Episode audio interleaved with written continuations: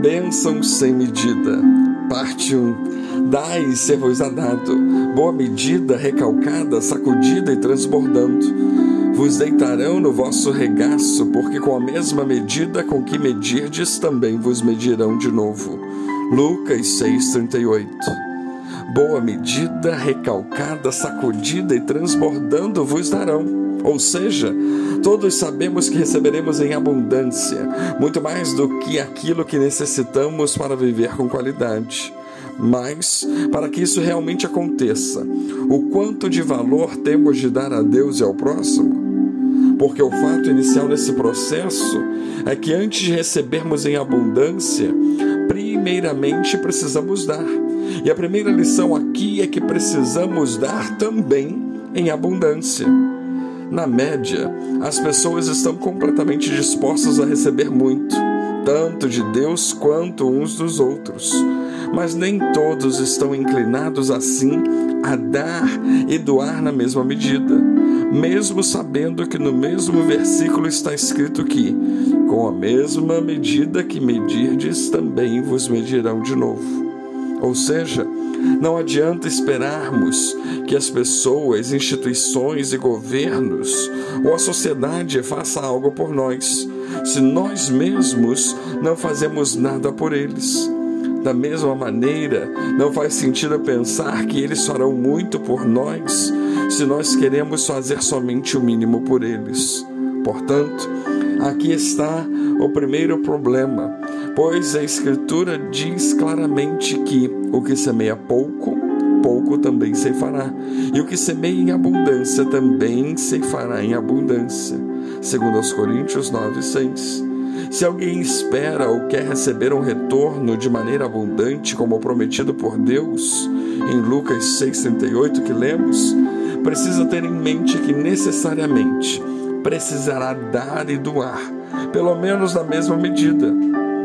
E estamos falando aqui de uma forma genérica, ou seja, precisamos aprender a dar e doar nosso tempo, nosso esforço, nosso conhecimento, nossas orações, nossa luz, nossa ajuda, nosso dinheiro, nossos bens, cada qual de com nossas possibilidades e com as oportunidades e situações que surge, surgem ao nosso redor. Basicamente, a mentalidade transformadora contida no versículo que lemos é a seguinte: dai em boa medida, recalcada, sacudida, transbordando, e vos darão da mesma forma.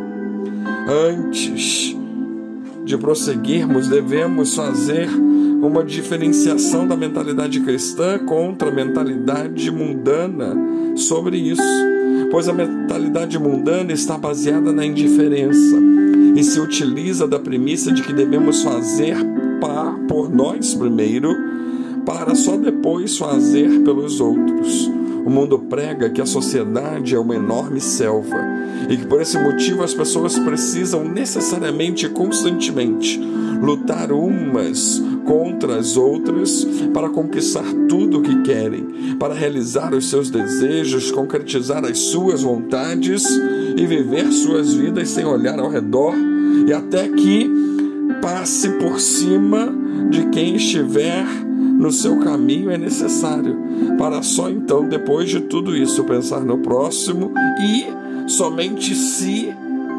sobrar algum tempo ou alguma vida no fim desse processo. Pois é, provavelmente já ouvimos a seguinte frase: Se não fizermos por nós, ninguém fará por nós. Devemos tomar cuidado com essa frase porque nela estão ao mesmo tempo verdades como mentira, de modo a fazer com que as pessoas pensem que todas as situações é cada um por si. E por esse motivo não devemos olhar ao nosso redor para oferecer ajuda aos mais fracos. Essa frase tem o intuito de nos introduzir à indiferença. Se não vigiarmos e aceitarmos completamente o espírito por trás dela, e devemos saber que a indiferença é o oposto do amor. Por outro lado, a mentalidade cristã está baseada no amor. e se utiliza da premissa de que devemos pensar ao mesmo tempo tanto em nós quanto no próximo. Como Jesus disse, amarás o teu próximo como a ti mesmo. Lucas 22, 39. De acordo com a mentalidade cristã, não são as pessoas que são os nossos adversários, pois está escrito em Efésios 6,12: Não temos que lutar contra a carne ou sangue, mas sim contra os principados e potestades. A batalha de um cristão é unicamente contra os seres espirituais. Portanto, devemos ajudar aos outros ao mesmo tempo em que construímos na nossa vida, segundo a visão que Deus tem dado para nós. Dessa forma, temos que abrir os nossos olhos para a sutil armadilha do espírito do mundo que tenta implantar em nosso coração a visão de que nós devemos receber primeiro e muito mais do que damos e doamos, quando na verdade nós devemos dar e doar primeiro e muito mais do que queremos receber, pois agindo assim nosso retorno, mesmo sendo a menor parte de nossa colheita, será abundante de uma forma tal que transbordará além do que podemos imaginar.